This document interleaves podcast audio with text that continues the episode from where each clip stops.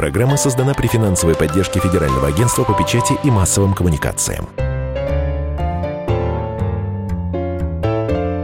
Книжная полка.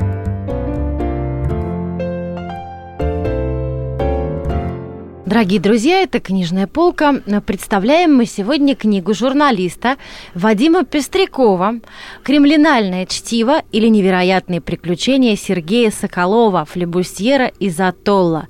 И сегодня у нас такая уникальная программа, что у нас в гостях и автор Вадим, здравствуйте. Здравствуйте, Даша. И, и герой. герой книги Сергей Юрьевич Соколов. А, и со мной Денис Корсаков, соответственно. Немножко зачитаю из э, прикнижной аннотации.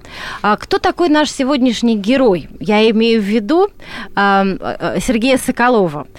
Это создатель частного агентства «Атолл», да, оно стало пер первой частной спецслужбой, и вы, собственно, были начальником охраны Березовского, Сергей Юрьевич, да? Ну, не совсем так. Охрана не я занимался, а сотрудники Э, отставные сотрудники бывшего девятого управления э, КГБ, там мы занимались информационной безопасностью. То есть у нас э, было агентство по сбору превентивной информации, которая бы обезопасила нашего клиента. Так очень серьезно все это называется. Но вот у меня сразу вопрос к создателю книги. А, а флебустьер из атоллов. Флебустьер это же... Это а, пират. Это пират, это, это морской разбойник. Общем, почему да. разбойник? Почему разбойник? А, ну вот потому разбойник. Дело в том, что информацию я потреблял давно, действительно, о Сергее Соколове. А, потом мы познакомились, это случилось лет 9 назад стали сначала приятелями, потом друзьями. И, в общем-то, я понял, что э, мне эту информацию э, проверить по-настоящему невозможно. Вот. А, потому что иногда менялись детали, иногда менялись герои. Вот. Я решил это осмыслить как-то художественно. И да, у меня получился вот такой вот Сергей Соколов, который не совсем Д'Артаньян, а человек, который что-то среднее между Д'Артаньяном и Остапом Бендером. А, вот, и, в общем-то, его а, методы и его стиль, они были, да, такими флебустьерскими. Жесткими. Как, как в то время, собственно говоря. В стиле 90-х. В стиле 90-х, да. Эта книга, пожалуй, герой в ней, конечно, Сергей Соколов, герой повествования, но книга, наверное, больше о времени, вот об этом жестком таком, очень плотном, концентрированном времени о 90-х. Ну вот, э, смотрите, э, наверняка что-то вас зацепило главное, что-то послужило, знаете как, вот бывает, таким спусковым крючком, из-за чего вы решили писать такой большой текст. Для журналиста это большой текст, книга. Да, текст действительно большой. А, ну, знаете, любопытство, как и у всякого журналиста, наверное, любопытство, потому что всегда задавался вопросом, боже мой, как же это все могло произойти? Что же за этим стояло? Естественно, сначала в голову приходят какие-то конспирологические версии, где-то они действительно оказывались правдой, а где-то просто какие-то недоразумения, стечение обстоятельств, э, блеф, понты, оперативное мероприятие, все, чем вот наш герой в совершенстве владеет.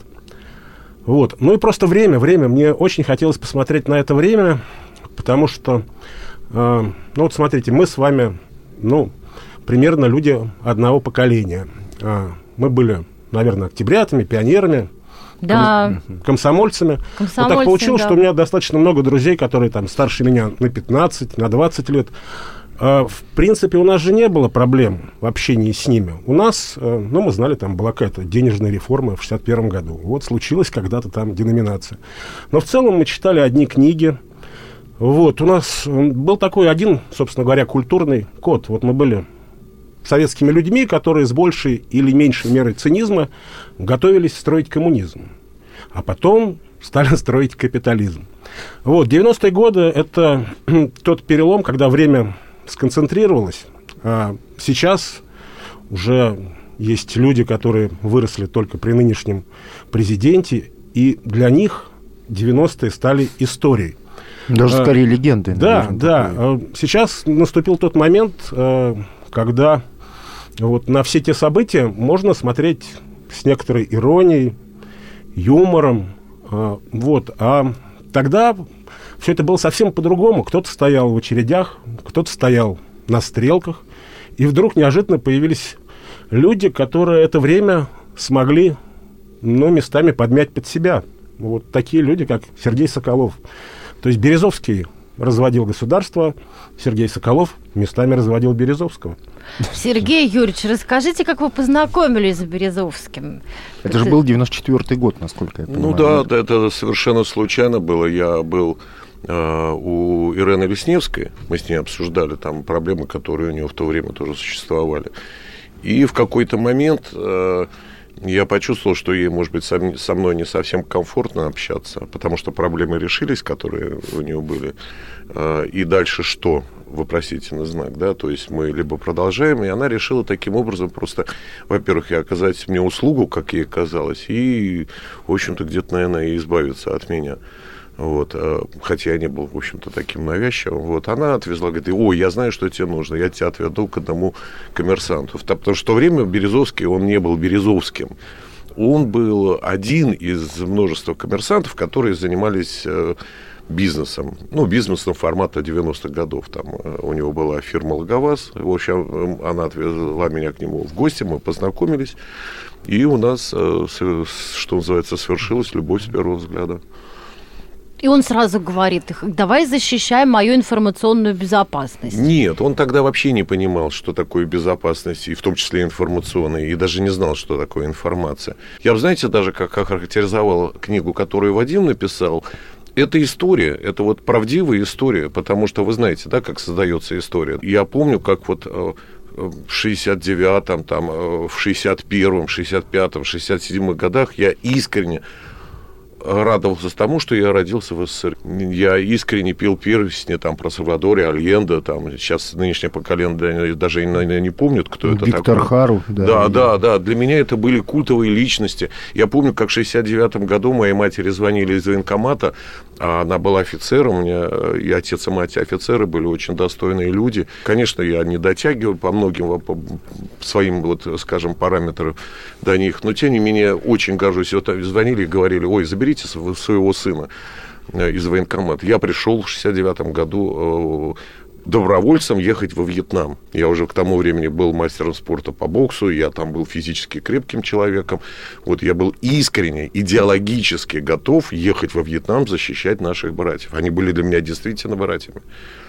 Ну, я так понимаю, что а, как-то вот произошел этот переход от благородного рыцаря к флебустьеру в 90-е. Что-то такое случилось. Ну, флебустьеры, они тоже бывают благородные, понимаете? Потому что на самом деле, а, собственно говоря, что такое вот а, многие флибустьеры, как мы знаем по истории, стали сэрами, их награждала королева вот этими титулами.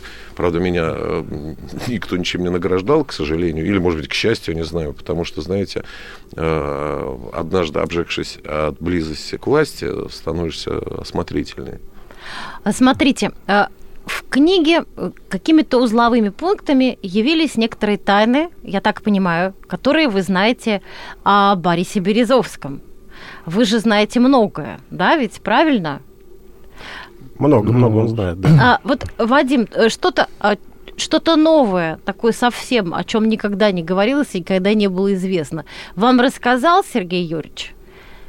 Ну, безусловно, а вот масса деталей о попытках а, Бориса Березовского, например, получить Нобелевскую премию мира. То есть я понимал, что ну вот с таким человеком, который как он считал, достиг такого невероятного положения в обществе, такого влияния. А, и я видел Березовского лично, а, когда он был а, заместителем председателя Совета Безопасности России. Помнится, я брал у него какое-то жесткое интервью в коридорах «Эхо Москвы». Вот, я пользовался своими габаритами, не давал ему пройти. Вот охраны-то как раз рядом не было.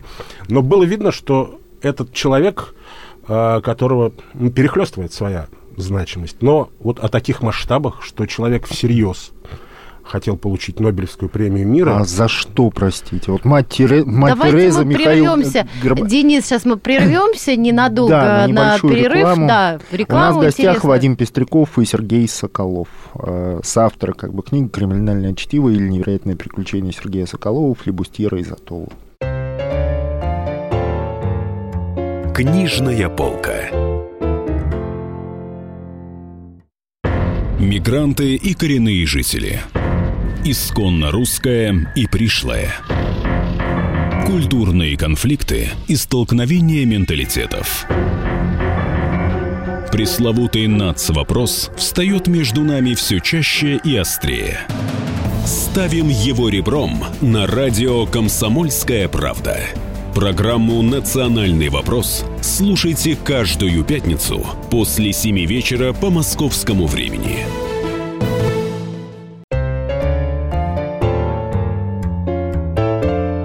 Книжная полка.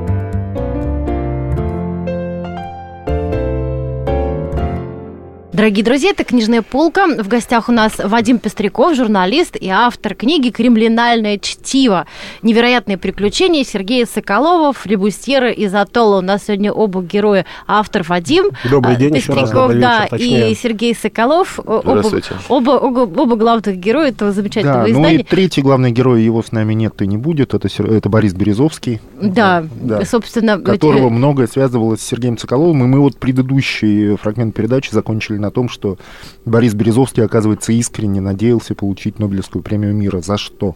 Была такая история, да, э, у Березовского, да, были свои интересы в Чечне. Э, он общался с теми, кого сейчас называют полевыми командирами, вернее, они, по сути, таковыми и были. Вот. Э, понятно, что он приложил руку к подписанию Хасавюртовского мира.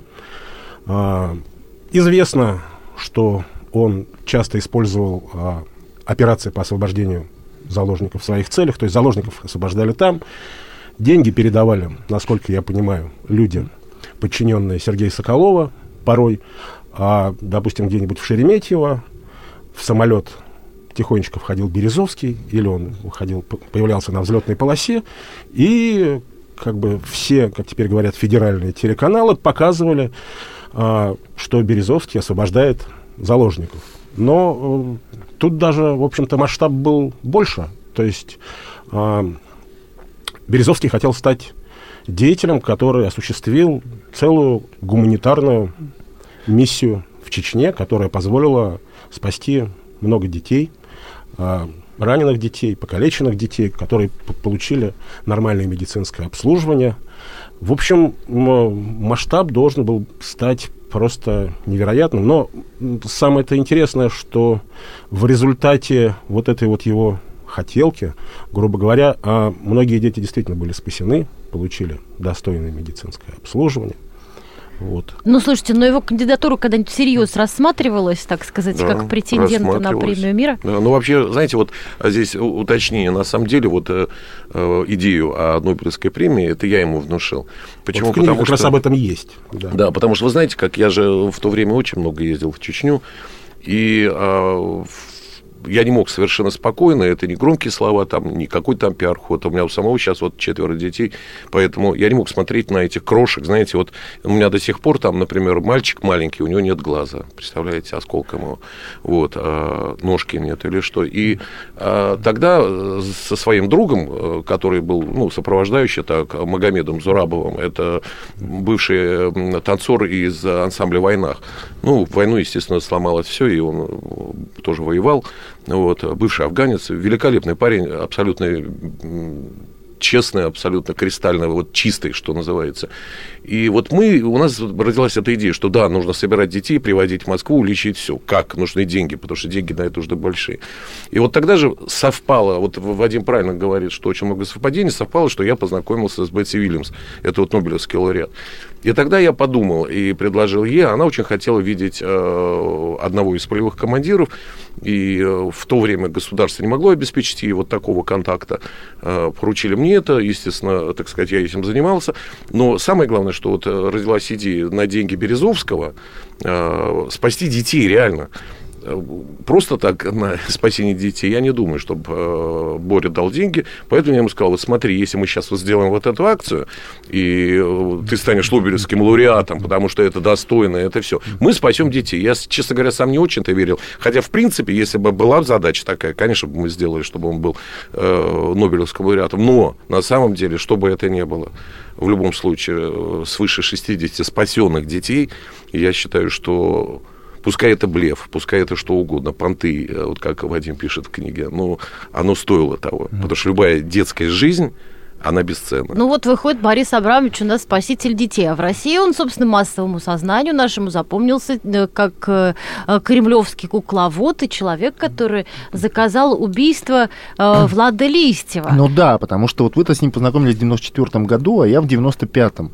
В марте я его, собственно, впервые так всерьез увидел. Ну, я знал, что это Логоваз и все такое, но в 95 году, когда убили Листьева, в новостях внезапно появляется Березовский и начинает подробно, подробно, подробно объяснять, что нет, это не он, он здесь ни при чем, он никого не убивал, хотя ни у кого, в общем, в тот момент из такой широких народных масс даже вообще и в мыслях не было, что кто такой Березовский, причем здесь Березовский.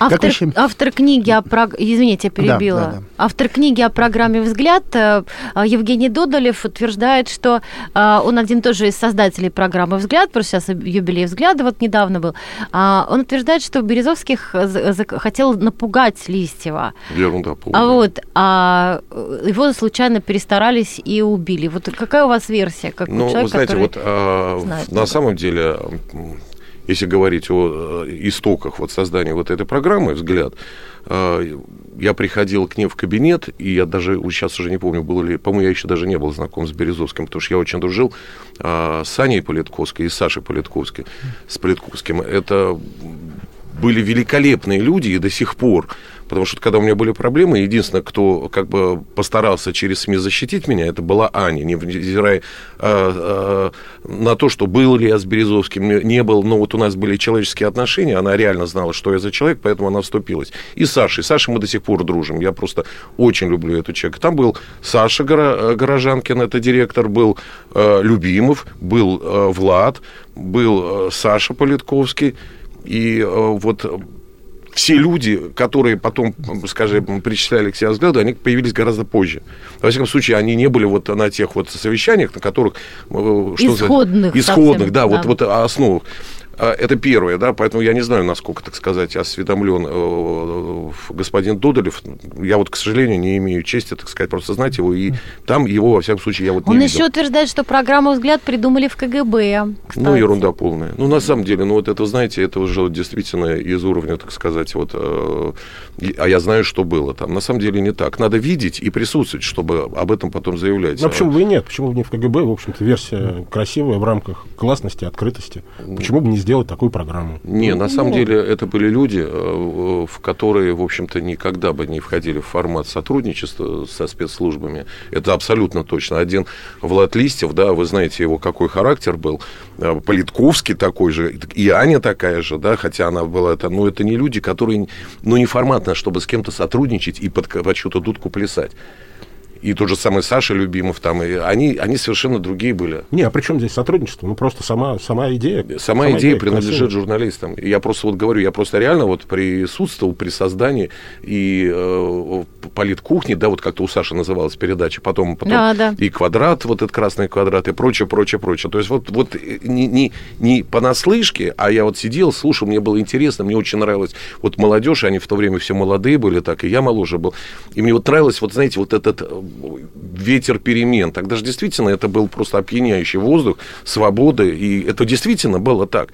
А что касается Березовского, я вот могу абсолютно точно сказать, что это совершенно бредовая версия, и я объясню почему. По Потому поводу убийства Убийство, да, что он какой-то причастность имел. Потому что до этого э, Листьеву приходили угрозы. И э, я неоднократно говорил э, Борису Абрамовичу, что нужно сделать, э, усилить охрану под лобовое стекло. Прямо накануне убийства ему положили листочек с угрозами. Он был необходим Березовскому. И Березовский это чувство, четко абсолютно осознавал. Потому что такую личность, как Листьев, заменить кем бы то ни было невозможно. Потому что Листьев был, э, да, он был не подконтрольный, он был со своим четким совершенно мнением, он был амбициозный в хорошем смысле слова. Он никогда не бросал бы под дудку Березовского, но он Березовскому необходим был. Поэтому Березовский трясся над ним. Он и Бадри, они мы все время об этом говорили, что вот это... Я даже когда он консультировался, я говорю, Борь, такого, как Листьев, нету даже при вот этой компании, вот э, Саша, там, э, все вот, которые вот, э, основу взгляд, Лисев, он был просто самый яркий лидер. Поэтому Борису Абрамовичу, потому что в убийстве важно две вещи. Первый, самое главное, это мотив. У Березовского не было мотив. Мотив я скорее бы, знаете, какой бы назвал бы? Это дели, передел рынка рекламных услуг. Вот, ну, вот это. Да. Я думаю, что я поясню. Сейчас я думаю, что нашим слушателям уже сложно себе это представить, что может быть не централизованная реклама. Но до момента образования ОРТ каждая программа, которая делалась, э, например, сторонней компании, а тогда сторонних производителей, собственно говоря, кто там было, РЕН-ТВ, было АТВ. Вид Кар... еще был. И был вид, да. да. Три, три производящие да. компании. Вот. И каждая производящая компания деньги за рекламу брала себе. Вот. И потом вдруг появляется ОРТ, и возникает рынок централизованной рекламы. Вернее, сначала, насколько я помню, вообще без рекламы хотели выходить. Хотели э, делать ОРТ по модели четвертого канала BBC, то есть общественное телевидение, когда там 6 фунтов в год с них берут налога, и вот возникает такое общественное телевидение. То есть перелом, конечно, был колоссальный на этом рынке. И деньги за рекламу тоже были вполне приличные. То есть те люди, которые работали продюсерами по рекламе, в начале 90-х, они вот э, к 94-му успели себе купить хорошие квартиры, они стали довольно благополучными людьми. В общем, это были здоровые деньги по тем временам и по нынешним, вот, которые измерялись э, квартирами, и таким общим, общим благополучием. Друзья, мы сейчас сделаем перерыв небольшой, а потом вернемся в студии Дарья Звогородняя, Денис Корсаков, наши гости Вадим Пестряков и Сергей Соколов. Книжная полка. Мы начинаем наш эфир. Хватит веселиться. Накажу. Можно без всего этого пафоса, а? Как-то поспокойнее. Все, серьезно давай. Давай. Я Андрей Норкин. Я Юлия Норкина. По понедельникам и вторникам с 18 до 20 часов по московскому времени главные новости, события и факты. Программа «120 минут».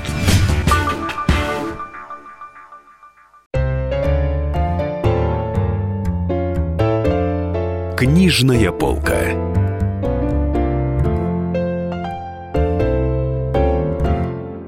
Дорогие друзья, книжная полка. Обсуждаем мы книгу «Кремлинальное чтиво. Невероятные приключения» Сергея Соколова, флюбустира из Атолла.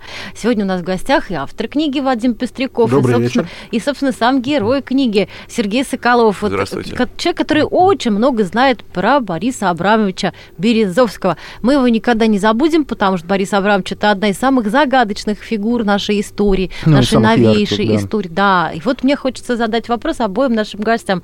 Правда ли Березовскому, наивный простой вопрос простого читателя, правда ли Березовскому так хотелось э, э, стать президентом, как ходили слухи, вообще занимать какой-то высокий пост в государстве? Почему он так рвался в Кремле? Почему он так хотел вот э, быть...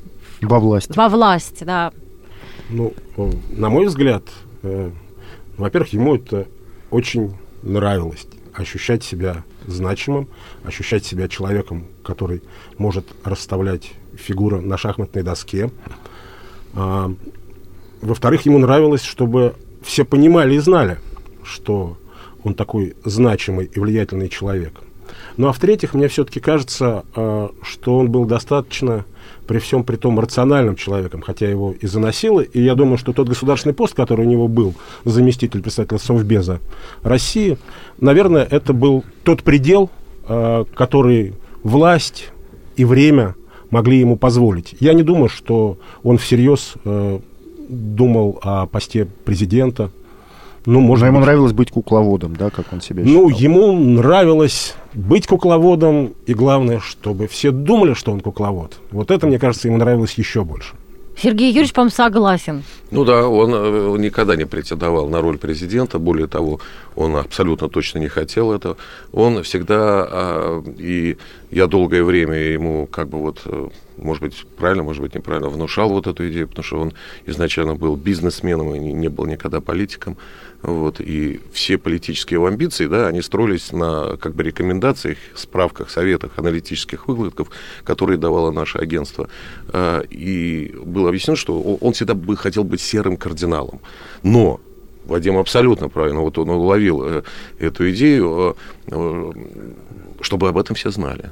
Угу. угу. чтобы Новокузнецкая 40, да, это была Мекка, куда прийти, посоветоваться и решить вопрос. И быть прослушанным и записанным агентством да. Сергея Соколова. А почему у него ничего не получилось? Вот, вот глобально. Почему у него как бы вот, ну, пришлось ему в Англию уехать? Почему, да, уже в начале 2000-х, в общем-то, такого политика не было. То есть он уже был как-то на, настолько на вторых ролях. А ведь еще вот в середине какие-то, 90-х, Какие-то да, вот такие же... подковерные вещи, друзья, которые мы не знаем, широкий читатель не знает. А я не знаю, какие здесь могут быть подковерные вещи. Но я думаю, что понятно, что он, в какой-то момент он себя переоценил. А во-вторых, э, ну, поменялось время поменялось время, а вот 90-е все, они иссякли. Вот там сейчас пытаются как-то, сейчас и до этого пытаются это осмыслить. Кто-то по горячим следам, не знаю, там, Сидоров своим сериалом «Бригада», или там Балабанов потом. Вот посмотрите, «Брат один и «Брат два» — это совершенно два разных мира. Разных мира, два фильма. В первом фильме вот это вот еще вот, вот 90-е, этот вот раненый герой, на этой трамвайной барже там едет, вот 90-е они еще окутывают. Вот, а в «Брате 2» вот уже предлагается выход из этих 90-х. Вот такой дерзкий, борзый, вот. Но вот эта вот потребность там вставания с колен, она уже возникла, и это должны были делать другие люди, не такие люди, как Березовский. А почему он не годился для вставания с колен? А, не знаю, может быть, э, темперамент не тот, может быть... Э, Авторитет, может быть, не хватало. Может быть, может быть, действительно, авторитета не хватало. И потом э, нужен был герой, который поведет за собой людей вставать с колен. А серые кардиналы, да, они так и остались серыми кардиналами. Вот, может быть, какой-то, какой-то момент он этого, в общем-то, и не уловил. Сергей Юрьевич, вы как-то говорили, что Березовский был агентом спецслужб. Вот можно еще раз об этом поподробнее? В какой момент он стал агентом спецслужб и не наших спецслужб? Ну, знаете, вот в традиционной форме, да, вот когда человек становится агентом, он подписывает контракт, его, что называется, вносят в корки, и он становится агентом. То есть он регистрируется, да, ему присваивается псевдоним, он начинает работать по заданию спецслужб. А Борис Абрамович не был никогда традиционно вот таким агентом у него всегда, он с ними сотрудничал э, в своих интересах, а не понимая того, что спецслужбы никогда не сотрудничают просто так в интересах того, э, с кем они занимаются. Поэтому это возбуждение, ему неоднократно говорил об этом, он вступал в контакты, и ему казалось, что сейчас он такой хитрый, умный, и он будет использовать там службу, там, например, или Моссад, или МИ-6, там, или ЦРУ в своих интересах. Заблуждение. И вот, кстати, вот, знаете, вот я бы добавил еще вот к предыдущему вопросу, потому что они вот, вот то, что вы спросили, взаимосвязаны. Вот вы помните, да, там, например, у Макиавелли есть четыре этапа власти, да, там, например, и вот э, один из этапов, да, это когда человек сбрасывает вся предыдущую жизнь, там, э, жену, э, место работы, своих друзей, которые помнят, там, образно говоря, как он там, знаете, носки в умывальнике стирал, там, и был простым человеком, и начинает становиться, так сказать, вот полубогом. Этого не, не, не избежал ни один правитель. Этого ну, практически проходили и президенты, и вот любой президент проходит вот эти же этапы. И такие вот вершители судеб э, страны, такие как Березовский, в определенный момент у него произошла такая же ротация в окружении. Все преданные друзья были отправлены в отставку. Все те, кто его поддерживали и любили его, всех он отодвинул. У него э, стали появляться новые друзья. Он перестал прислушиваться к советам, которые его привели на то место, которое, собственно говоря, он и занимал. Поэтому, когда человек остается без обеспечения информации, без соратников, без тех людей, которые тебя любят просто из-за того, что ты есть, естественно, он потерпел поражение. И я не соглашусь, знаете, с чем, что вот э, историю определяет э, какие-то этапы исторические, там, будь то 90-е или 2000-е, или там 60-е, везде одно и то же, понимаете.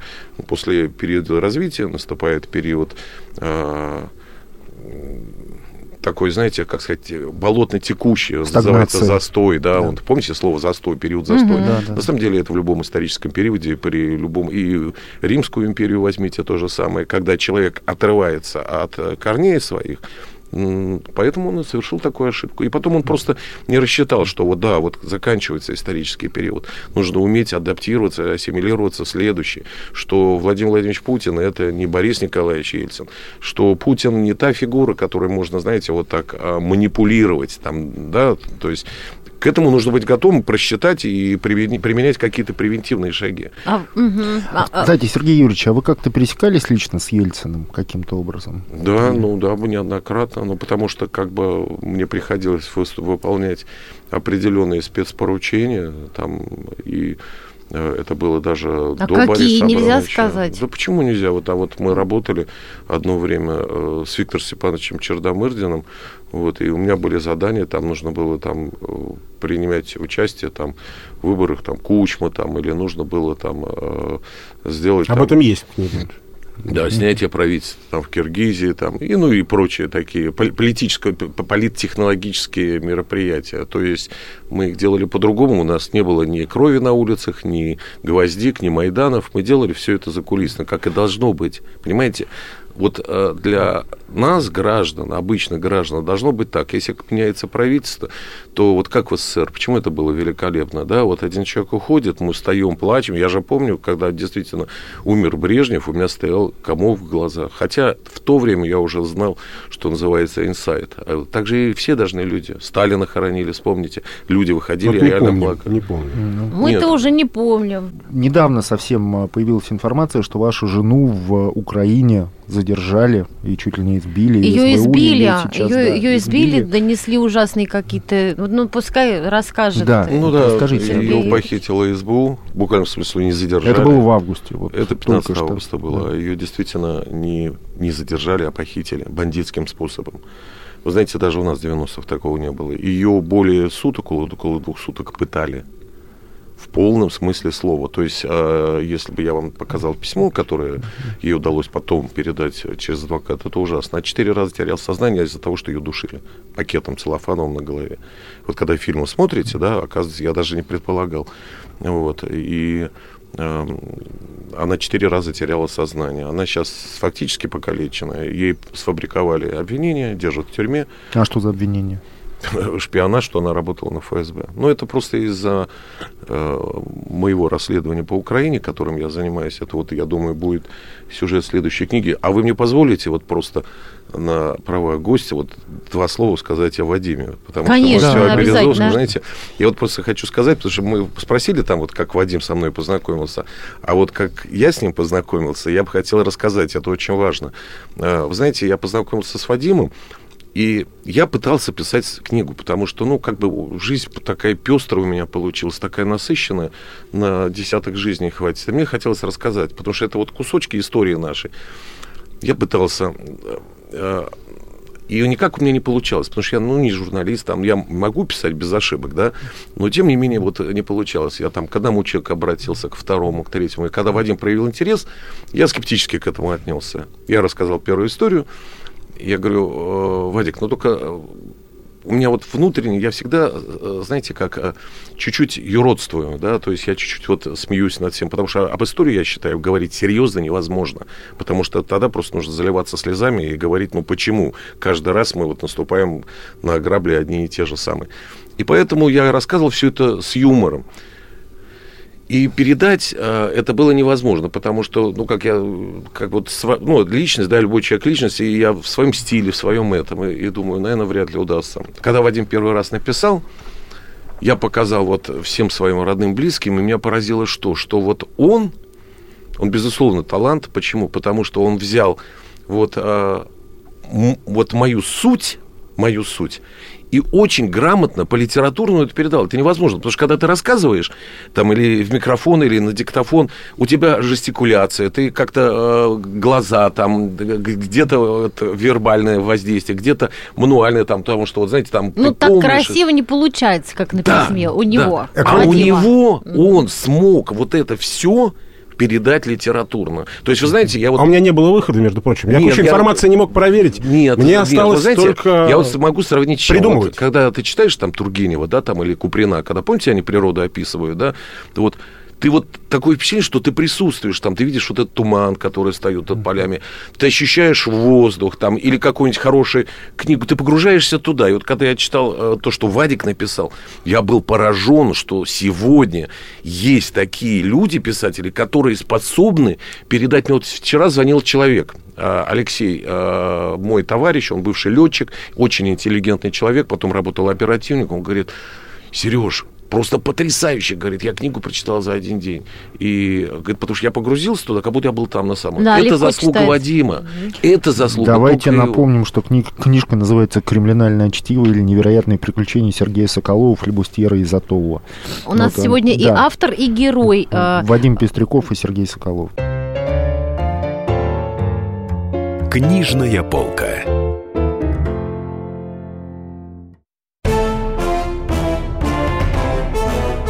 Товарищи солдаты и офицеры российской армии. Полковник Баронец разрешает обратиться. Звоните и задавайте накопившиеся вопросы. Угроза НАТО, жилье для военнослужащих и перевооружение России. Обо всем этом Виктор Баронец знает лучше других. Программу «Военный ревю» слушайте по будням с 5 вечера по московскому времени. Книжная полка.